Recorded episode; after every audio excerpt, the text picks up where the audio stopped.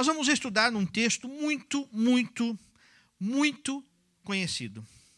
Muito conhecido. Se eu, a hora que eu citar a referência do texto, capaz que os irmãos vão, vão sair falando, decora o texto.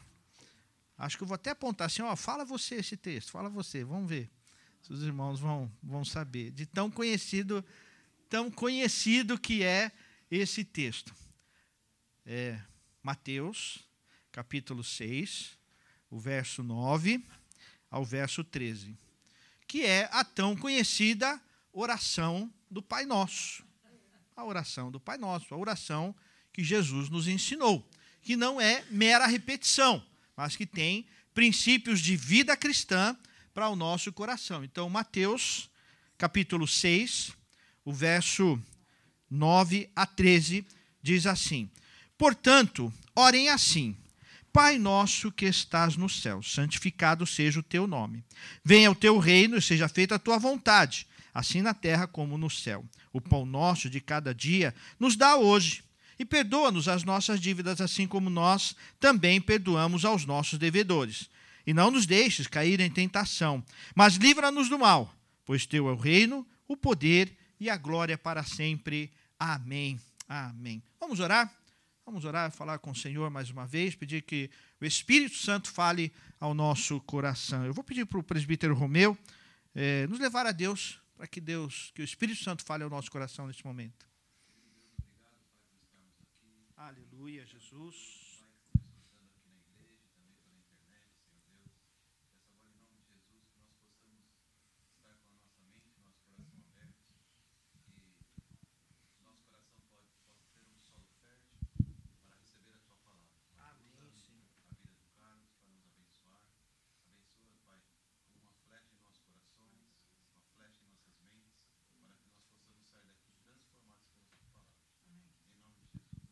Amém, aleluia. Vou fazer uma pergunta para os irmãos. Uma pergunta. Quem souber pode responder. Eu aprendi a semana passada. A gente tem um, 51 anos, já pensei, já vivi de tudo na igreja, né? Mas sempre tem algo novo para fazer. Servindo ao Senhor, sempre tem uma novidade. E eu fui convidado para fazer um, um chá de cozinha, ou chá de panela. Falei, meu Deus, eu nunca fiz esse negócio. Mas me chamaram para dar a palavra lá, eu falei, vamos lá, né? E aí eu não, não, não sabia o que, o que fazer, é, da onde sair, é, que caminho seguir. Eu falei assim, eu vou fazer como a gente faz com os textos bíblicos. A gente busca o original, busca a base para encontrar a verdade. Então eu vou atrás da origem do chá de cozinha ou chá de panela. E aí eu descobri a origem disso, a origem dessa festa, dessa celebração. E tem duas origens, duas possíveis histórias dessa, é, dessa festa que é feita há, há, alguns meses antes do casamento. E a pergunta é: você sabe por quê? Da onde veio? Quem inventou essa história de chá de cozinha, de chá de panela? Quem sabe? Alguém sabe? Alguém sabe? Pois eu vou revelar a verdade para vocês agora, então. Existem duas, dois mitos, duas possibilidades da história do chá de cozinha ou chá de panela. A primeira é o mito holandês, de que é, um príncipe, é, uma princesa se apaixonou por um, um, rapaz pobre, um moleiro. Moleiro é aquele que cuida do moinho, né, dos moinhos holandeses. A Silvia entende bem disso, conhece bem essa, a, a, o povo de lá. Né? Então, é, o moleiro cuida e ele é muito pobre, é uma, uma profissão muito simples, ele é muito pobre e a princesa se apaixonou por ele. E como ele precisava é, criar a família e criar condições para ter família, ela inventou essa história, então, do chá de panela, do chá de cozinha, para ajudá-lo a ser e, e a trazer coisas para dentro de casa. Então, o objetivo era angariar valores para o começo da família. A segunda ideia, o segundo mito, já é americano. E a ideia é de que é, a mulher precisava, a família da mulher, né, precisava pagar um dote. Já ouviram essa história? Existia numa, numa época a história que é, o pai, a família da, da mulher pagavam um dote para o, o noivo.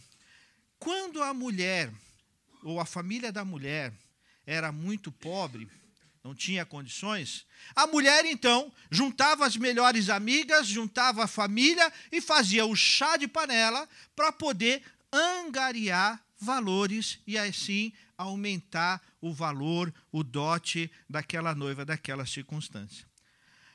Olhando para esses dois mitos, para essas duas possibilidades, eu percebi uma coisa que é comum às duas histórias: a questão de angariar valores.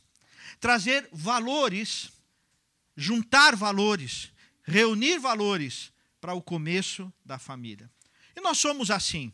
Né? Quanto, nos, quanto não disseram assim, eu vou casar só quando eu tiver um apartamento, tiver um carro novo, tiver isso aqui. E quantos morderam a língua e casaram sem ter nada? Conheço vários, né? E fizeram a vida junto.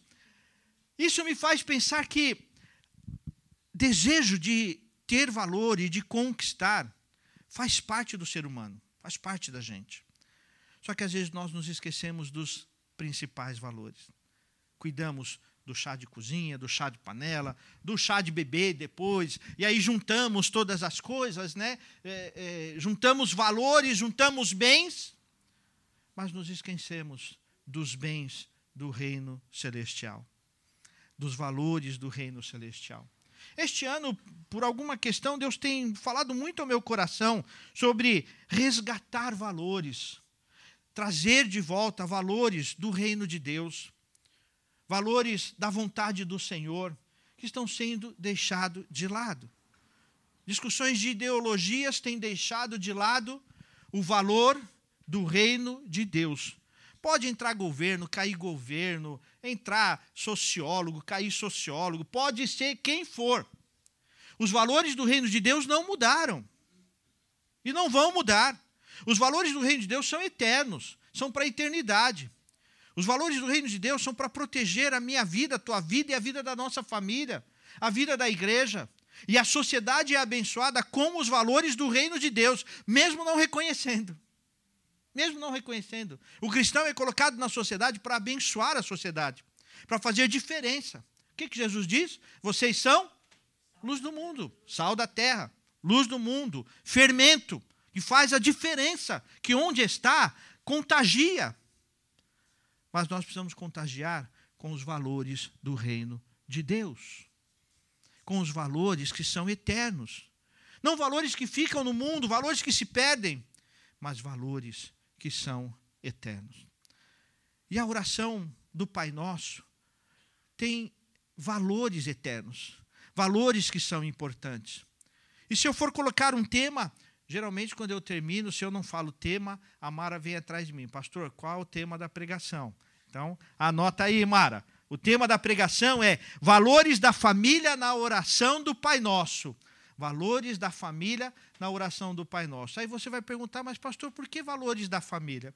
Vejam que Jesus começa a oração nos ensinando: olha, vocês vão orar assim, Pai Nosso. Na minha família, eu e meus irmãos, a gente tem essa mania. A gente chama o pai, não de o meu pai, ah, o pai falou isso, o pai falou aquilo, o pai fez isso, o pai fez aquilo. A gente, até hoje, daqui a pouco vou reunir com eles lá, hoje vai ter churrasco, né? Hoje vai ter churrasco lá. Daqui a pouco vou estar lá com meus irmãos e a gente, ainda hoje a gente fala assim, nosso pai, nossa mãe. Não sei de onde veio, não sei quem ensinou, mas nós pegamos esse costume, é o nosso pai e a nossa mãe. Todos os cinco filhos, nós usamos essa expressão, nosso pai e a nossa mãe. Isso dá essa ideia de, de coletivo, de junto, de estar junto e de família. E Jesus nos chama para a sua família. Olha que maravilhoso. Quando Jesus fala assim, Pai nosso, vocês vão orar assim. Nós temos algumas referências no Novo Testamento sobre o sentido de ser de família de Jesus. E nós vamos lembrar de Efésios 1, 5, que diz assim: Nos predestinou para Ele e para sermos adotados como seus filhos, por meio de Jesus Cristo, segundo o propósito da Sua vontade. Além de nos salvar, nos tirar do inferno, nos trazer a graça do Senhor, Jesus ainda fala assim: olha, e você ainda é convidado para estar na minha família, na família divina, na família espiritual. Outro texto é Gálatas 4:7, diz assim: Assim você já não é mais escravo, porém filho. E sendo, olha isso, e sendo filho, é também herdeiro de Deus. Ou a outra expressão, como a irmã falou ali, co-herdeiro com Cristo Jesus da natureza divina. Jesus divide a herança comigo e com você, a herança eterna. É família.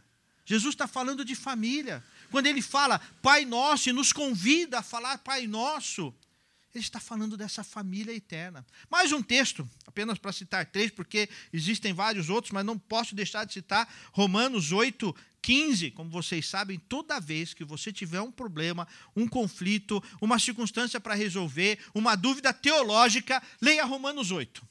Leia Romanos 8. Alguma resposta, com certeza, você vai encontrar em Romanos 8. Romanos 8, 15 é, diz assim: Porque vocês não receberam espírito de escravidão, para viverem outra vez atemorizados, mas receberam espírito de adoção, por meio do qual clamamos Abba, Pai. Abba, que quer dizer Pai. Então Jesus nos chama, a, na oração do Pai Nosso, ele nos chama para a família divina e ele nos traz valores da família do reino de Deus. Eu quero então olhar aqui para a oração do Pai Nosso e resgatar alguns valores que estão sendo deixados de lado, alguns valores para a família que Jesus deixou para nós aqui na oração do Pai Nosso. E o primeiro valor que fica muito claro para nós é o poder da oração. É o poder da oração. É o valor da oração. É reencontrar a oração dentro de casa. E a oração não é só aquele momento que você senta para comer, aí você faz uma oração, ou você ora por algum conflito, por alguma situação, mas é uma prática de vida, é uma vida intencional, pensando no Senhor como resultado da oração. É viver como resultado daquilo que ora. Eu orei, eu falei, eu clamei, nós cremos. A oração é crer, a oração é confiar. E por isso, viver a família desta maneira. E quando os conflitos familiares aparecerem, eles vão estar cobertos com a oração. E não depois. E tem muita família que tem problema justamente porque não ora antes. Resolve as coisas, faz as coisas, é, faz um monte de plano, um monte de projeto, e só depois. Vamos orar? Agora nós vamos orar. Está todo o projeto feito, agora vamos orar para Deus abençoar o nosso projeto. Está errado. Vamos orar para que Deus nos mostre o projeto a seguir. Para que Deus nos mostre o caminho a seguir. Inclusive, uma palavra para os solteiros. Sem oração, você não vai ter um bom relacionamento. Não adianta. Se não existe a oração, se não começa com oração, tem que ser com oração com a pessoa que vai namorar, tem que começar com oração. Né? Tem uns que vêm assim, né? Então, pastor, sabe a fulana? Nós estamos morando, né? Quando fala assim, eu falo assim, já beijou, está namorando. Né? É, pais, fiquem atentos, porque quando o filho vem com essa conversa aqui assim, pastor, nós estamos orando, ó oh, pai, estou orando por aquela menina. Já, ele já está conversando, viu? Já está com conversa. O Léo está lá, eu, eu sei como é que é. Eu sei como é que é. Né, PC? PC também, né? Então, é, conhece essa turma aí. Então, a, a cara da Geise ali, né? Então, quando começar... O Erisvan está ali só pensando, quando foi que ele ouviu isso ali, né? O Erisvan está ali com a cara só pensando, mas... É, mas, queridos jovens, orem. Inclusive, quero dizer para vocês, jovens, solteiros, todos os solteiros, mais jovens e mais velhos, que a reunião de oração tem um negócio chamado Bom Encontro. E há alguns anos a Irani traz aqui e toda semana vocês recebem oração para encontrar um bom relacionamento. Se não for para encontrar, que Deus te livre disso, do mal. Que Deus te livre do mal. Mas se for para encontrar, que seja um bom relacionamento. E precisa ser com base na oração. Quando as nossas atitudes, as nossas decisões são resultado de oração, muita coisa muda. As coisas são tomadas de forma diferente. Não, eu orei, então eu não vou me precipitar. Eu orei, então eu não vou reclamar disso. Eu orei, então vou esperar no Senhor. Eu orei, então vou confiar no Senhor. Eu orei, então a resposta é a resposta do Senhor, não a minha. E nós precisamos resgatar dentro de casa o valor da oração, o poder da oração. Eu tenho, tenho uma gratidão ao ministério de oração da nossa igreja, às irmãs de oração. E, e constantemente eu estou lá. Eu peço mesmo, eu falo, orem por isso. Orem pelo meu filho, assim, assim. Orem pela minha filha, assim, assim. A gente tem que reencontrar. Sabe, antes de tomar as decisões, antes de fazer projetos, projetos de estudo, projetos de compras, projetos de, de tantas coisas. Ore, fale com Deus. Fale com Deus. Fale com o Pai, como família. Segunda coisa importante que nós precisamos resgatar é que Jesus diz assim: Pai nosso que estás nos céus, santificado seja o teu nome. E nós já sabemos que a palavra santificado é separar é separar para algo específico. Para algo específico, como o nosso templo. Nosso templo não existe uma, uma veneração, uma adoração a estas paredes, não. Mas é um lugar santificado, separado para a nossa adoração separado para servir ao Senhor aqui, separado para a glória de Deus, tem um fim para a glória de Deus. E a nossa vida precisa ser assim, santificada, separada para Deus separado para Deus, para a glória do Senhor. É encontrar na família e, como família, adorar ao Senhor. Como família, viver o compromisso com o Senhor. Como família, dar lugar para agir de Deus. Às vezes a gente, a gente pensa, sabe, a gente prepara tanta coisa na igreja, a gente prepara tanto evento, tanto mover, tantas coisas, não, aí a prioridade é vai passear, vai viajar, vai para o shopping, vai ver um filme, e tudo isso não está errado. Essas coisas não estão erradas. Mas quantas e quantas vezes, como família, nós não santificamos para o Senhor. E já que é o dia das mães, eu preciso lembrar a minha mãe. Lembrar do que eu aprendi com a minha mãe. E uma das coisas que eu aprendi com a minha mãe foi algo significativo espiritualmente. Pode parecer muito simples, mas espiritualmente trouxe significado à minha vida e à vida dos meus irmãos.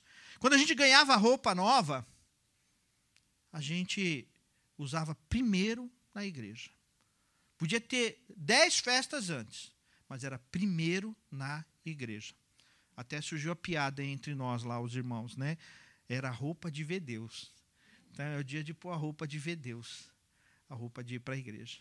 E nós crescemos com esse sentimento de santidade, de algo separado, de algo separado. Eu sou muito aventureiro, eu gosto de aventura, gosto muito de mato, gosto muito de, de trilha, né? não tenho feito mais por questões de dificuldade de planejamento para isso, mas gosto muito disso. Sempre gostei. E eu queria ser escoteiro. Eu quis ser escoteiro quando moleque. E eu não fui escoteiro porque era sempre de domingo. E a prioridade era a igreja, era a escola dominical. Não tinha futebol, não tinha bicicleta, não tinha passeio com os amigos, não tinha escoteiro. Não tinha... Meus pais me ensinaram a priorizar a escola dominical. E eu dou graças a Deus por isso o que eu sei da Bíblia, o que eu conheço da Bíblia, e quando eu, quando eu cito, quando eu olho para os textos bíblicos e eu lembro, hoje a gente tem um celular, né, então fica mais difícil da gente decorar, mas quando eu lembro o Pentateuco e eu falo, Gênesis, Êxodo, Levítico, Número, Deuteronômio, não foi no seminário que eu aprendi isso, foi na escola dominical, com as professoras da escola dominical, com as tias da escola dominical, com o valor e com a prioridade que eu aprendi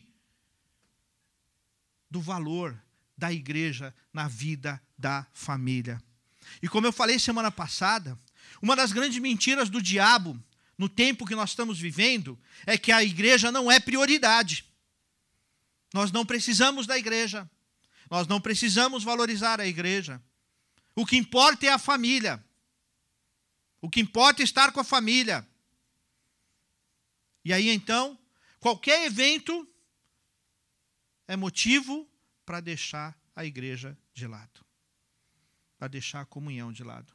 Isso é mentira de Satanás para destruir família, para quebrar famílias. Quer ter uma família forte? Quer ter uma família forte? Frequente a igreja. Viva a comunhão. Priorize adorar a Deus e colocar Deus em primeiro lugar dentro da sua família. Quando eu comecei a namorar a Lília, muito cedo, muito cedo mesmo, mais cedo do que você está pensando. Uma das primeiras coisas que eu falei para ela foi: se você quer. E ela não era da igreja. Se nós vamos namorar, é na igreja. É primeiro na igreja. Então, levei a Lídia para a igreja. Depois falei, Jesus, deixa eu ficar com ela, né? E então, vamos priorizar a igreja, priorizar a comunhão, dar lugar à comunhão. E queridos jovens, não tem essa de não, mas eu apaixonei. Não, mas eu eu o, o trabalho, o estudo, buscar a Deus em primeiro lugar. É estar com o povo de Deus. E um exemplo disso são os meus filhos. São os meus filhos, mesmo estudando, mesmo em faculdade. É buscar a Deus, é estar na igreja, é estar com o povo de Deus. E as outras coisas serão acrescentadas à medida da graça, do mover e do poder de Deus. Então, santidade é um princípio que precisa ser resgatado dentro da família cristã, dentro do povo cristão. É resgatar o lugar da comunhão, da santidade, de estar separado para a glória de Deus. Mas o texto continua e o verso 10 diz assim: Venha o teu reino e seja feita a tua vontade. Aqui nós somos chamados a pensar no respeito. Seja feita a tua vontade. Queridos irmãos e irmãs, conceito de família, pai, mãe, filhos, é um conceito de Deus, não é da igreja cristã. Não é da igreja presbiteriana, batista, assembleia, ou seja lá qual for. É um conceito do reino de Deus. E essas diferenças foram criadas por Deus para o bem da comunidade, para o bem da igreja, para o bem da sociedade. E nós precisamos entender essas diferenças. Quando Jesus diz assim: Venha o teu reino, Senhor, seja feita a tua vontade. Eu vou cumprir a minha parte aqui, mas seja feita a tua vontade. É reconhecer o seu papel dentro da família, como homem e ser homem dentro de casa, e não delegar. Como mãe, ser mãe, ser mulher dentro de casa e não terceirizar. Os educadores que estão aqui sabem disso, o quanto os pais têm terceirizado a educação. A educação fica lá, a obrigação é do professor da igreja, é do professor da escola. Ele vai educar meu filho. E eu trabalho muito, não tenho tempo, quando eu chego em casa. E eu vi mães, uma reportagem de mãe essa semana, de algumas mães famosas que se reuniram para um bate-papo. Não vou falar o nome do programa mas as mães estavam falando e, e falando assim: é, é, eu deixo mesmo, porque é, é, é, eu trabalho muito, quando eu chego em casa não vou chegar falando não. E aí a molecada está crescendo sem saber limite. Sabe por quê? É culpa do pai e da mãe. É falta de pai e mãe. Aí o filho faz o que quer. Não, não quero mais aqui, não quero mais ali, e não tem mais limite. Sabe por quê? É falta de respeito do reino de Deus, deste valor do reino de Deus. E, e a molecada tem sido ensinada a os meus direitos. Eu preciso ser feliz, preciso ser contemplado. O mundo não pode me frustrar. Meu pai não pode me frustrar. Ai, meu pai me frustrou. Gente, se eu for falar a quantidade de vezes que minha mãe me frustrou, e eu dou glória a Deus por isso. Eu costumo dizer, eu não, antes, é, eu não usei droga, eu não experimentei cigarro, nunca fiquei de porre, não sei o que é um porre, não sei. Não experimentei o sexo antes do casamento. E, e sabe, uma das coisas que me mantia nisso, é porque a minha mãe, gente, eu não sei. Hoje tem internet, a gente podia dizer, ela pôs uma câmera. Né? Mas naquela época não tinha isso, né? Mas minha mãe sabia das coisas. E quando eu estava com o, o, os, os, amigos, não sei o quê, eu olhava para o lado e falava: alguém aqui vai falar para minha mãe isso. E o medo de chegar em casa e quando a mãe falava assim: vai para o quarto, que a gente vai conversar. Benditas conversas. Foi no chinelo, foi na cinta, foi na vara, sabe, varada. Tem época que a gente tomava varada. E eu dou glória a Deus por isso. Não estou dizendo que você vai sair daqui batendo teu filho, viu, Silva? Não precisa bater na Mel, não. Fica tranquila, viu, Mel? Mas pai, mãe, você é responsável pelo teu filho. Aí tem pai que, é, que fala assim: não, mas ele é que vai tomar a decisão. É engraçado. Quando ele é pequenininho, você escolhe a roupa, a comida, você tira isso, você põe aquilo. Você escolhe o médico que você vai levar. Não. Ele não vai batizar porque ele vai escolher quando crescer. Eu realmente não entendo essa lógica. Diga-se de passagem, queridos pais e aqueles que serão pais, batizar é uma responsabilidade do membro da igreja. Não é um direito. Tem gente que fala assim, é um direito de batizar o meu filho. Não é direito. Estou errado, Alexandre? É responsabilidade, dever do pai. Levar a criança, trazer a criança para o batismo. É responsabilidade, dever do pai. Sabe por quê? Por causa de um princípio espiritual. De você, como pai, assumindo diante de Deus e da igreja o teu papel como pai e como mãe.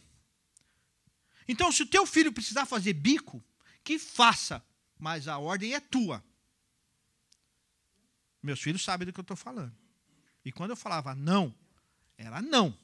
Por isso, cuidado também com o que você vai ensinar, com o que você vai falar. Porque você precisa cumprir a sua palavra. Isso é respeito. Isso é respeito. Cuidado com as regras, com as limitações, porque o que você disser, o filho vai desafiar. Vai desafiar. Posso dar muitos exemplos pessoais disso. Então, assuma seu papel, isso é respeito. E respeitar o seu filho é assumir o seu papel de educador na vida dele. Deus colocou você na vida do seu filho. E queridos filhos, aprender a respeitar o pai e mãe. Diga-se passagem, obedecer o pai e mãe é o único mandamento com promessa. É mandamento com promessa. Honra teu pai e tua mãe, para que vivas bem e te prolonguem os dias sobre a face da terra. Pode ficar bicudo, pode ficar bravo, você tem esse direito. Mas honra teu pai e tua mãe. Quantas e quantas vezes eu fiz sem querer fazer, mas porque minha mãe mandou.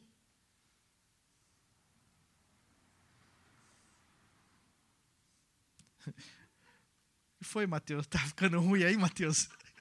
tá ficando complicado aí? Mas, queridos jovens, adolescentes, eu tenho 51 anos. Até hoje, eu ouço meu pai e minha mãe. A importância do meu pai e da minha mãe. E de ouvir o meu pai e minha mãe. Pior que minha mãe nunca fica do meu lado, sempre fica do lado da Lília. Sempre, não tem jeito. Tá? Sempre eu estou errado. Não sei porquê, viu? Sempre a Lília que está certa e eu estou errado. Mas tudo bem, eu aprendo com isso. Mas, queridos filhos, honra o pai e a mãe. Cuida do pai e da mãe. Cuida do pai e da mãe. Isso é espiritualidade. Cuida do pai e da mãe. Não é limitar o pai e a mãe, não, viu, PC? É cuidar. É cuidar. É amar. Isso é valor do reino de Deus. Mas Jesus continua, e no verso 11 ele diz assim: O pão nosso de cada dia dá-nos hoje. O pão cai do céu? Já caiu, mas hoje cai. Hein, Romeu? Você fica lá e. Oh, o mercado chegou. Olha, bateu aqui na porta. É assim? Chega, mas você pagou para isso. Você paga antes. Sabe o que eu estou falando? Trabalho, gente. Trabalho não é maldição. Tem gente que acha que trabalho é maldição. Mas o, o homem, ele começou a trabalhar antes da queda. Quando Deus criou o homem, ele disse: é, Você vai administrar, você vai dar nome.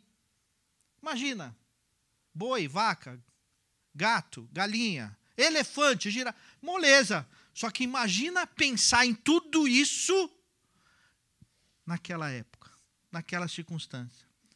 E Adão teve que administrar, teve que ser um administrador. Ele foi o primeiro gestor da história.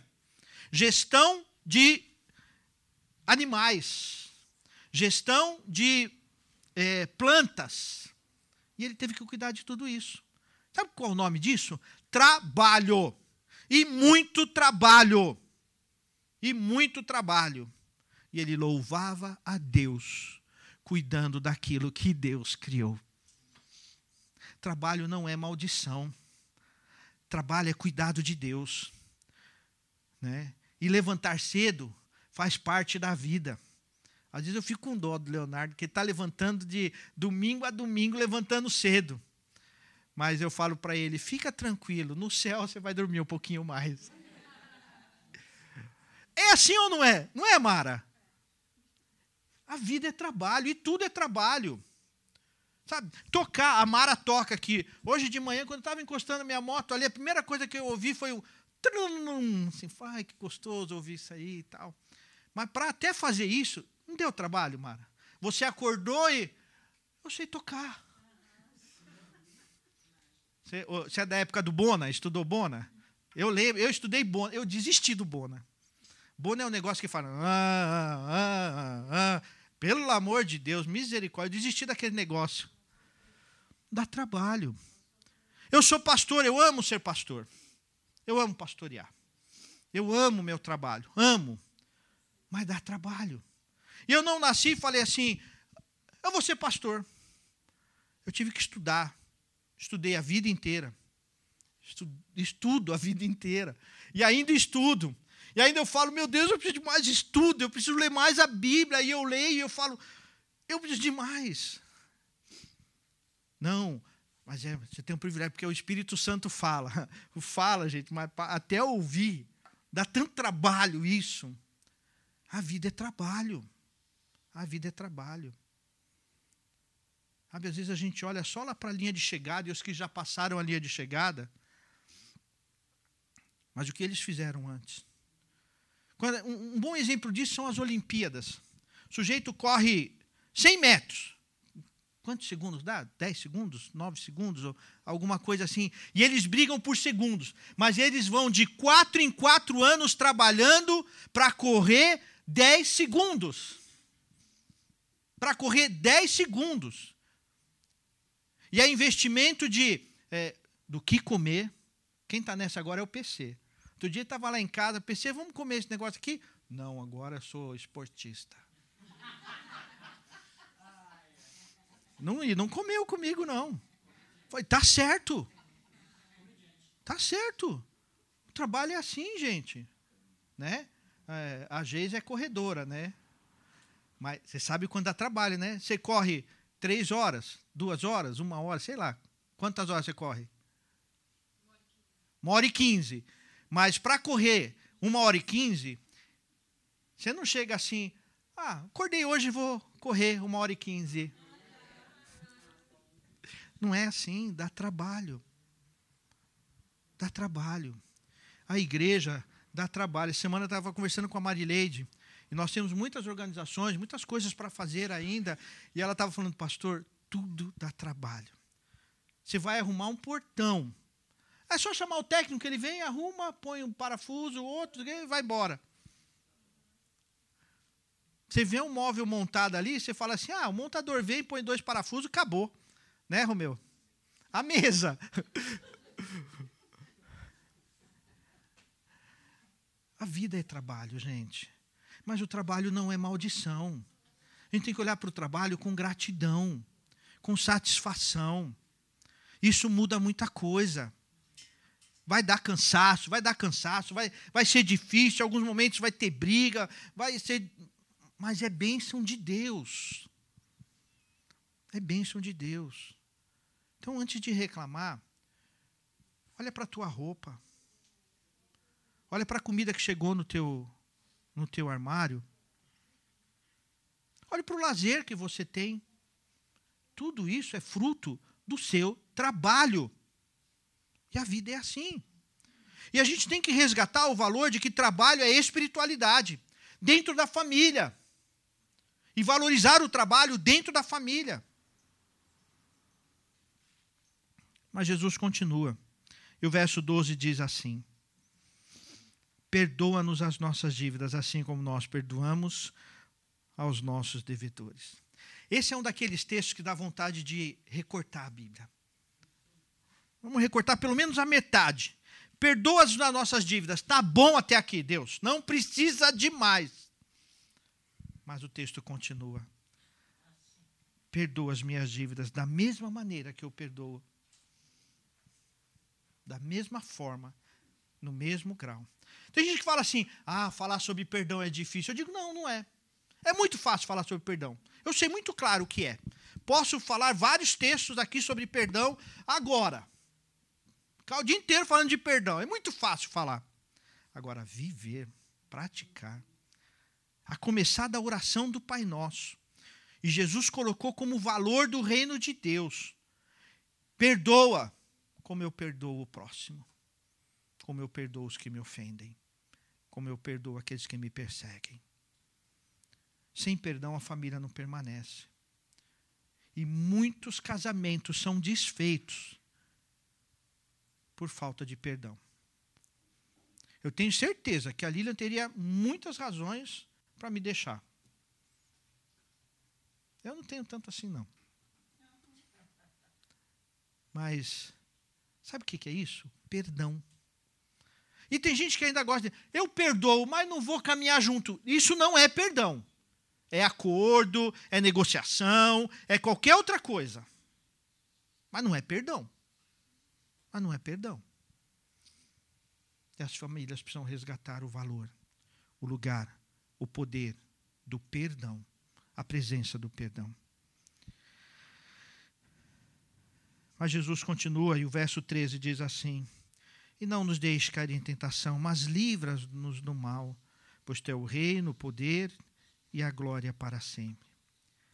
Dá trabalho, é preciso perdão, mas é preciso perseverança. Família é perseverança. Tem uma frase que eu já falei para vocês que é da grande Dona Áurea, minha mãe.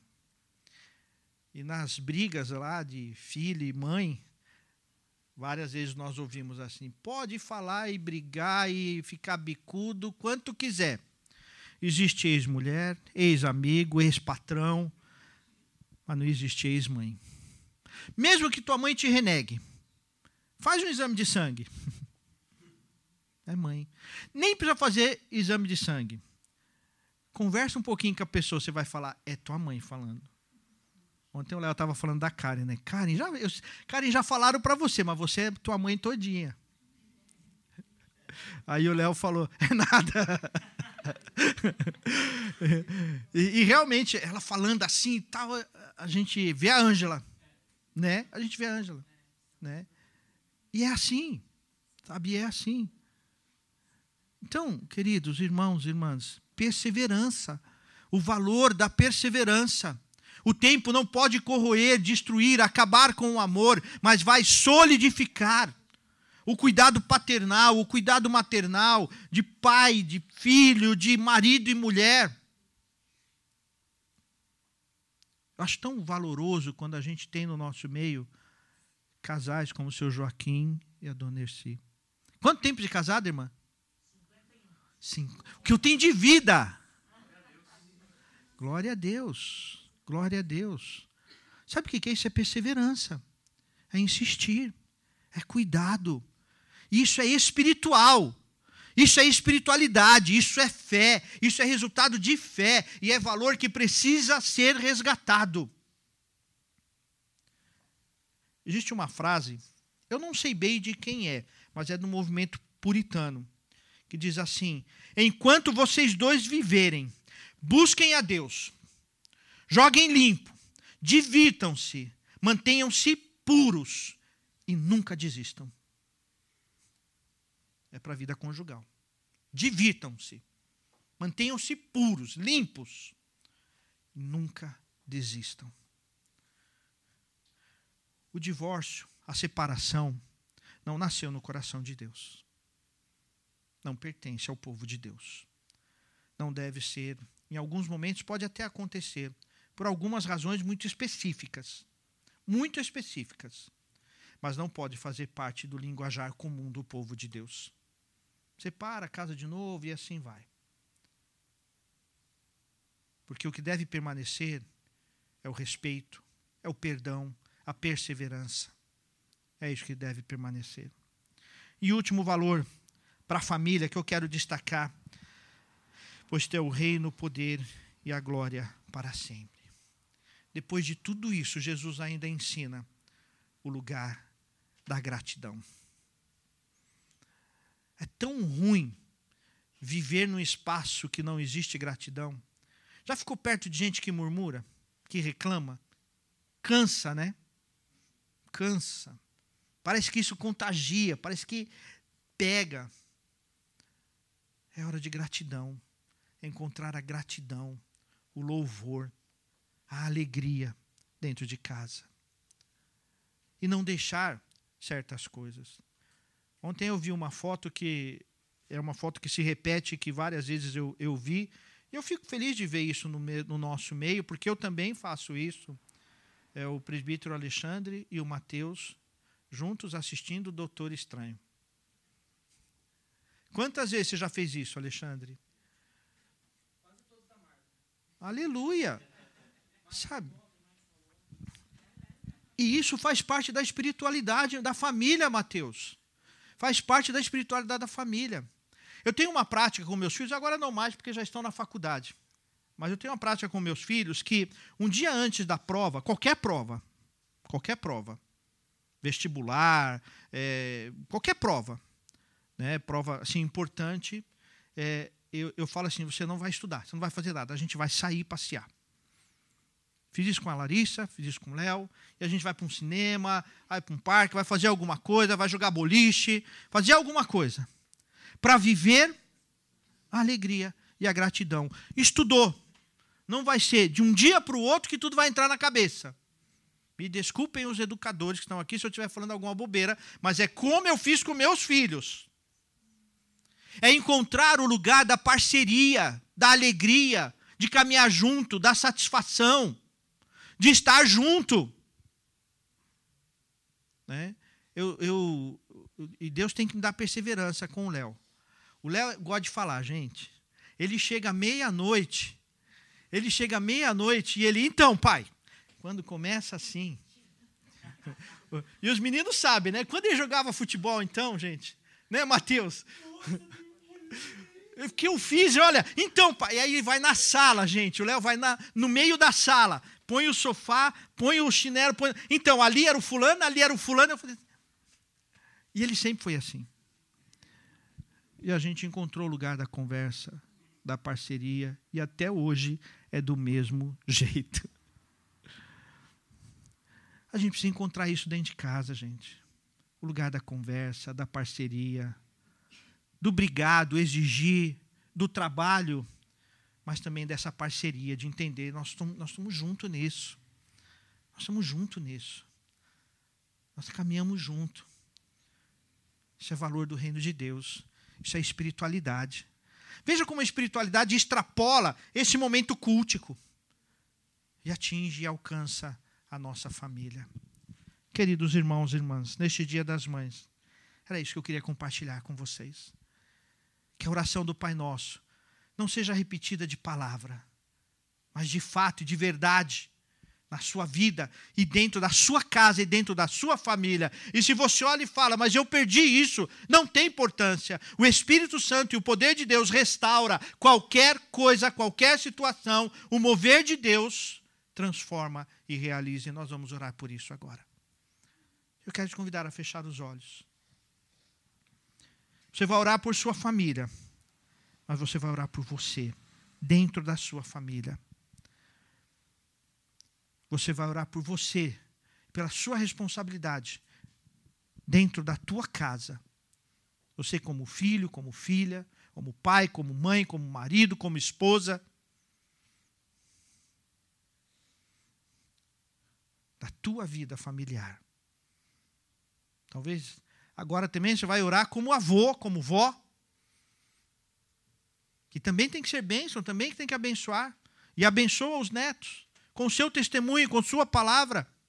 Você abençoa os seus netos.